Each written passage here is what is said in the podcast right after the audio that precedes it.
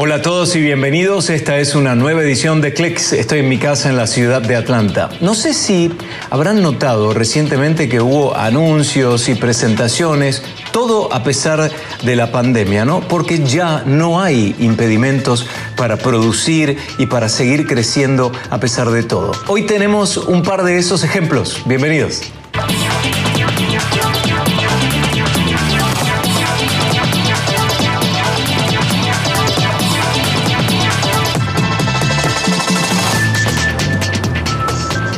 Bueno, no hay duda que las mascarillas o los barbijos faciales se han convertido en un aliado indiscutible para enfrentar la vida en sociedad, pero por supuesto, en muchos casos dentro de cuatro paredes de casa o de cualquier lugar común que asistamos. Pero fue en Argentina, puntualmente, donde un grupo de científicos diseñaron una mascarilla de uso social que, según los desarrolladores, reduce significativamente las posibilidades de contagio del COVID-19. Pero esta idea apunta justamente a entornos sociales, a la vida en ese concepto. El barbijo argentino, así se lo conoce, se puede lavar hasta 15 veces y reduce las posibilidades de contagio por COVID-19. Además, sus creadores dicen que es antiviral y antibacteriana. El trabajo que involucró a diversas instituciones como el Consejo Nacional de Investigaciones Científicas y Técnicas de Argentina, que es el CONICET, dio como resultado una mascarilla hecha con tela de algodón y poliéster que se divide en dos capas. Una de ellas tiene activos bactericidas, mientras que la otra tiene el componente antiviral que permite inactivar un virus solo en cinco minutos. Para lograr esta protección, los científicos modificaron las telas con iones de cobre que brindan una mayor protección antiviral y nanopartículas de plata, que es un metal que presenta actividad antimicrobiana. Y otra novedad es que ahora es posible subirse a un avión y recorrer el mundo pero sin moverse a ninguna parte. Es la propuesta de una empresa japonesa que en plena pandemia de COVID-19 ofrece una simulación de vuelo y un recorrido de realidad virtual por famosos sitios turísticos. La aerolínea se llama First Airlines, que recreó en Tokio una cabina de primera clase para que los participantes de esta experiencia se sientan como en una avión real. Los pasajeros reciben comida, reciben bebidas y pueden ver las nubes a través de las ventanas que en realidad son pantallas. Los pasajeros de este avión se ponen lentes de realidad virtual para visitar a distancia destinos conocidos como París, Roma, Nueva York o Hawái. El presidente de la compañía de entretenimiento Hiroaki Abe le dijo a Reuters que muchos clientes los eligieron porque el nuevo coronavirus limitó sus posibilidades de viajar al extranjero. Y saben que en Estados Unidos algunos expresan preocupación por la presencia de militares en una plataforma de videojuegos que es Twitch, muy conocida, y especialmente al jugar el juego Call of Duty. Las transmisiones de videojuegos vía streaming tienen millones de adeptos, en especial en el público más joven, ¿no? de 20 años o menos y ellos se los conoce como la generación Z. Uno de los juegos con mayor circulación en Twitch, una de las plataformas más populares de transmisión en línea, es Call of Duty, una serie de videojuegos del estilo bélico ambientada en conflictos reales como la Segunda Guerra Mundial. Bueno, la Marina y el Ejército de Estados Unidos tienen cuentas oficiales en Twitch y algunos críticos dicen que la presencia de militares que transmiten sus partidas de Call of Duty vía Twitch se podría interpretar como una maniobra de reclutamiento. Además, algunos jugadores posiblemente menores de edad lanzaron comentarios negativos hacia las fuerzas militares y fueron bloqueados. Pero por ahora, la Marina anunció que volverá a admitir comentarios de unos 300 gamers que habían sido bloqueados o baneados, como se dice en la jerga gamer. Y la firma Apple dice que está considerando anular la capacidad de desarrollo de software que tiene Epic Games, que es fabricante del famoso juego Fortnite, hablando de videojuegos, ¿no? Dentro del entorno de su sistema operativo iOS. Eso es una terrible noticia para Epic, Epic Games, porque esta decisión se aplicaría para todos los dispositivos de Apple y con ello desconectaría a Epic Games de las herramientas de desarrollo de iOS y eh, también Mac. Ahora, la razón de esta prohibición se da luego de que el fabricante de juegos evitara las reglas de las tiendas de aplicaciones de Apple y Google, pidiendo a los jugadores que usaran la propia plataforma de Epic Games para adquirir monedas que sirven para avanzar en el juego. Esta acción desviaría las ventas de Apple y Google, por lo que ambas compañías dicen que decidieron eliminar el juego. Epic Games ha iniciado órdenes judiciales contra Apple para evitar que se borren sus juegos. En respuesta, Apple dijo que este problema lo creó justamente Epic Games para sí mismo y el problema ahora lo tiene que enfrentar. Vamos a regresar con la presentación del famoso Unpacked de Samsung, este evento que hacen habitualmente, pero en este caso fue virtual. Hay novedades y también las entregas a domicilio dignas del siglo XXI. En tiempos de pandemia, el nuevo sistema autónomo se impone como más relevante. Ya les decimos dónde lo pueden llegar a ver.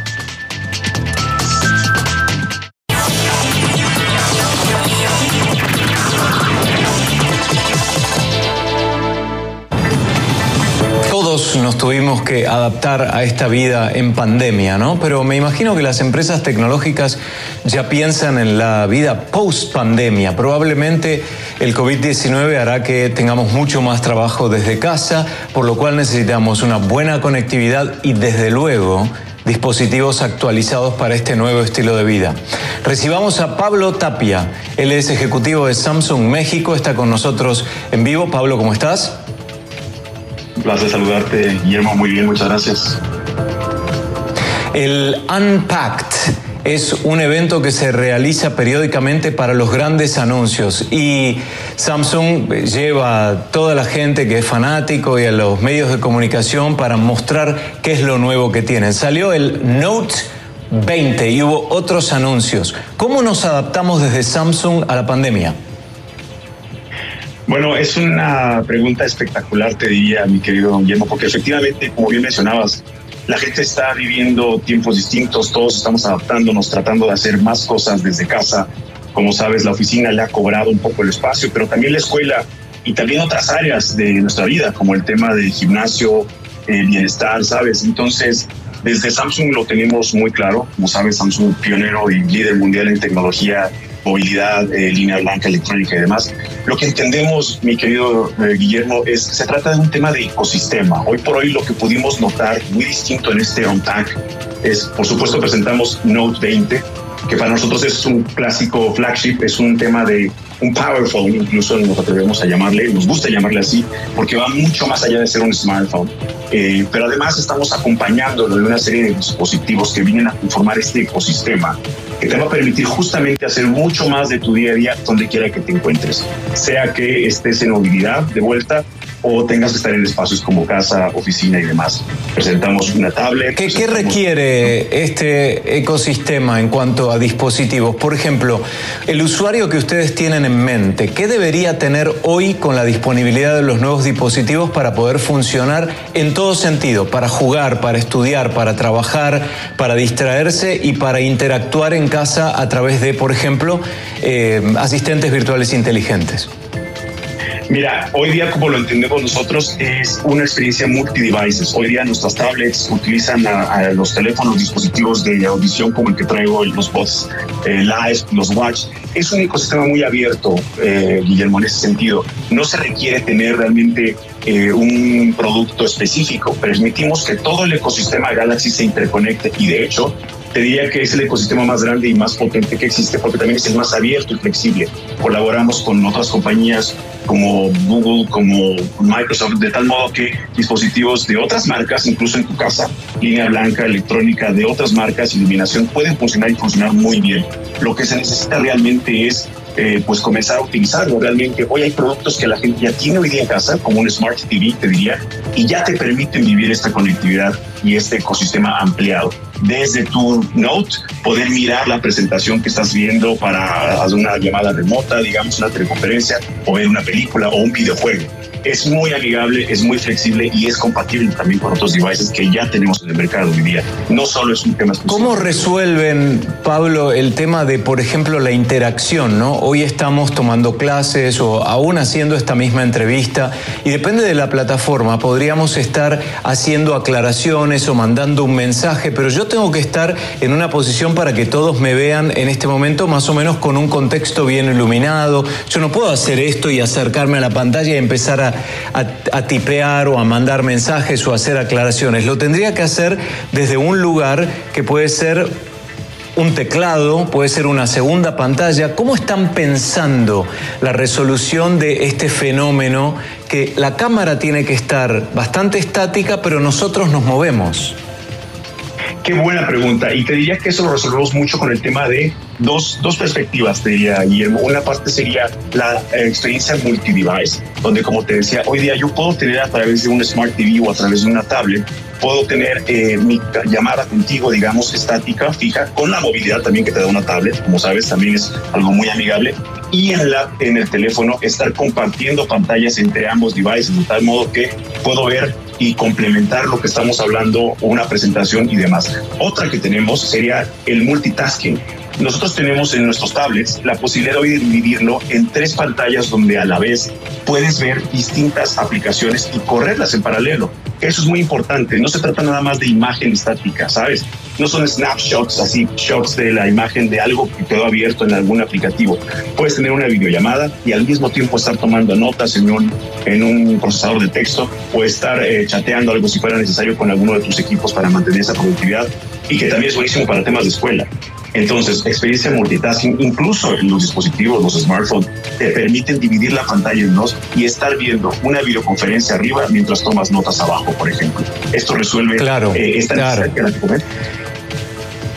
Es, es, fundamental eso, eso es fundamental, sobre todo ahora y además hay que pensar que tenemos, tenemos toda la gente de la familia en este momento en casa eh, haciendo las tareas. Me, gusta mucho ver en redes, por ejemplo, los hijos de mis amigos eh, tomando cada uno su clase con auriculares en forma independiente, pero en, el mismo lugar con dispositivos distintos. Es buenísimo eso. Es más o menos lo que nos está mostrando qué es lo que, qué es lo que está pasando. Y de hecho ustedes, Pablo, lo vivieron porque este Unpacked que salió desde Corea del Sur fue 100% virtual, ¿no? Así es, así es. Y lo que comentas es fundamental. La gente desde casa se puede unir. Mira, me encanta el Unpack porque como tú sabes, invitamos a nuestros members. Tenemos eh, una, una comunidad de Samsung members que siempre de todo el mundo que está muy pendiente de la marca, de los lanzamientos y se les lleva cada año al evento de Unpack. Esta vez se conectaron vía remota, por supuesto a través de sus dispositivos Galaxy y pudieron estar allí de algún modo compartiendo esto que tú dices y que es el día a día, ¿no?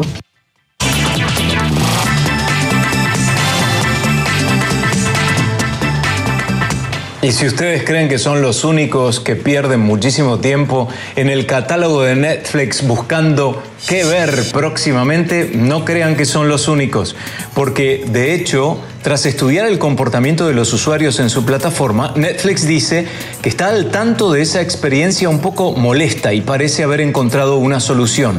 Acaba de poner a prueba el botón de Shuffle o mezcla al azar y de esa forma es Netflix el que le va a decir qué ver.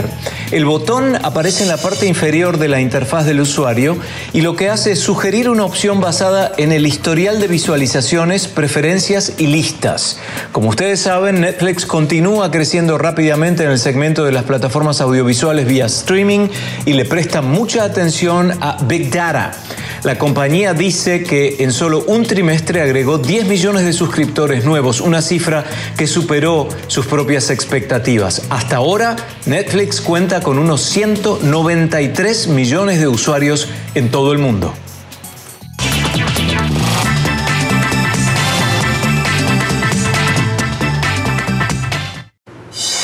Gracias por seguirnos en la televisión, pero saben que también estamos en facebook.com barra.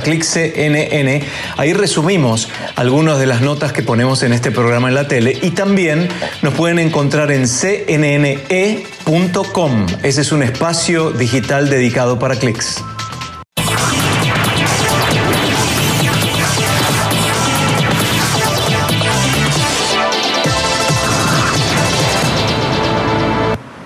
Este es un tema que lo habíamos adelantado hace un tiempo, es la entrega de paquetes en forma autónoma a través de la empresa Amazon. Son pequeños contenedores que se desplazan solos por la calle y llegan a la casa y nos entregan lo que nosotros ordenamos. Bueno, comenzó en el estado de Washington, en el noroeste del país, y también en California, pero ahora se extiende a Georgia y Tennessee. Miguel Ángel Antoñanzas nos dice dónde lo podremos ver en un futuro muy, pero muy cercano. Años 70, los creadores de la saga de Star Wars ya visionaron el uso de pequeños robots con ruedas para asistir a los humanos. En aquel entonces no estaba claro si en su pequeño interior llevaba municiones o algún licor para animar a las tropas imperiales. Claro que eso fue en una galaxia muy, muy lejana y no a todos les gustaba la idea. 43 años después, Amazon, el almacén más grande del mundo, recupera el concepto con este nuevo contenedor con ruedas. Se llama Scout. Cada dispositivo de entrega puede caminar alrededor de mascotas, peatones y otros objetos que se encuentran en su camino. Desde tablas de surf hasta equipaje, refrigeradores e incluso árboles de Navidad que esperan a ser recogidos para ser reciclados, nuestros dispositivos independientes caminan alrededor de todo tipo de objetos en la y cumplen con todas las leyes y regulaciones aplicables. Se trata de un dispositivo eléctrico autónomo que alberga en su interior espacio suficiente para entrega de paquetes de pequeño o mediano tamaño. Según Amazon, el cliente no paga extra por recibir la entrega de su pedido en este dispositivo que opera muy cerca de las estaciones de distribución del almacén repartidas en las ciudades. Scout dispone de un GPS interno que lleva los pedidos a las direcciones indicadas. Está provisto de un sistema de sensores que incluye cámaras infrarrojas que le permite detectar cualquier obstáculo. También dispone de un sistema de luces y sonidos para alertar de su presencia.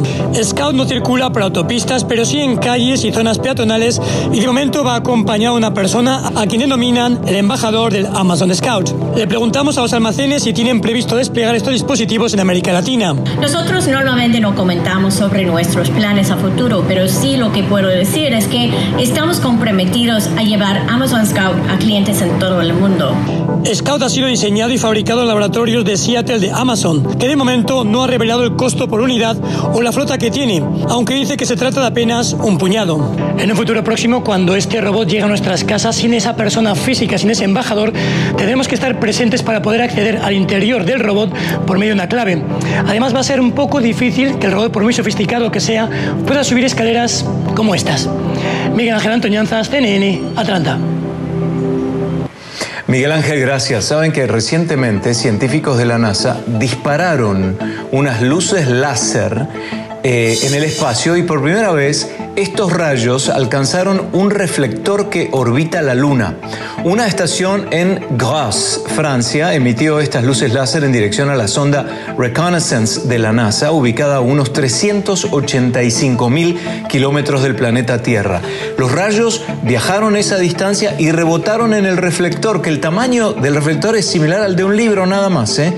Luego de este experimento, los científicos pudieron determinar cuánto tarda en llegar la luz desde la Luna a la Tierra y notaron esto, que nuestro satélite natural, la Luna, se aleja cada año una pulgada y media de nuestro planeta.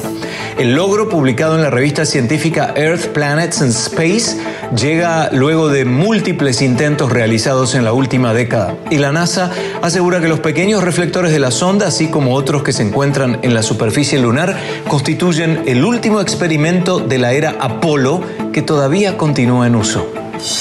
Y ya están listos SpaceX y la NASA para un nuevo viaje hacia la Estación Espacial Internacional. La fecha tentativa para el despegue es el 23 de octubre, pero no antes.